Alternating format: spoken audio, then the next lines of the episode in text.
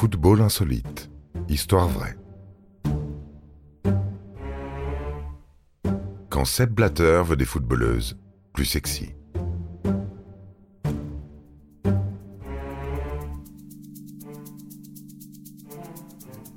Seb Blatter est un personnage clivant.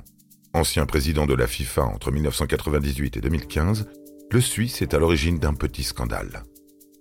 Cela remonte à 2004. À propos du football féminin, à l'époque beaucoup moins médiatisé qu'aujourd'hui, l'ancien président de la FIFA avait suggéré que les joueuses portent des shorts plus moulants afin d'attirer les sponsors. En volleyball, les femmes portent des tenues différentes de celles des hommes. De jolies femmes jouent au football aujourd'hui. Excusez-moi de dire ça, avait-il ajouté.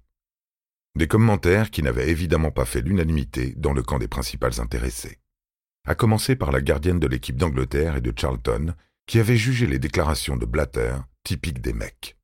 Un constat partagé par Evelyn Zimmermann, capitaine de la Suisse, et les internationales norvégiennes Lis Klavnes et Solveig Gulbrandsen. Extrait des phrases prononcées par les trois joueuses. Si les spectateurs veulent voir des modèles, alors ils n'ont qu'à acheter un exemplaire de Playboy.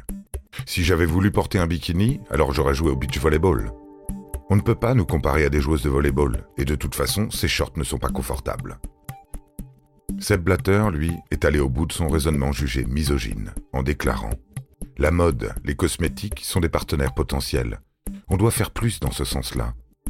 Et laissons les femmes jouer dans des tenues plus féminines que les hommes. Elles se distinguent déjà des hommes en jouant avec un ballon plus léger.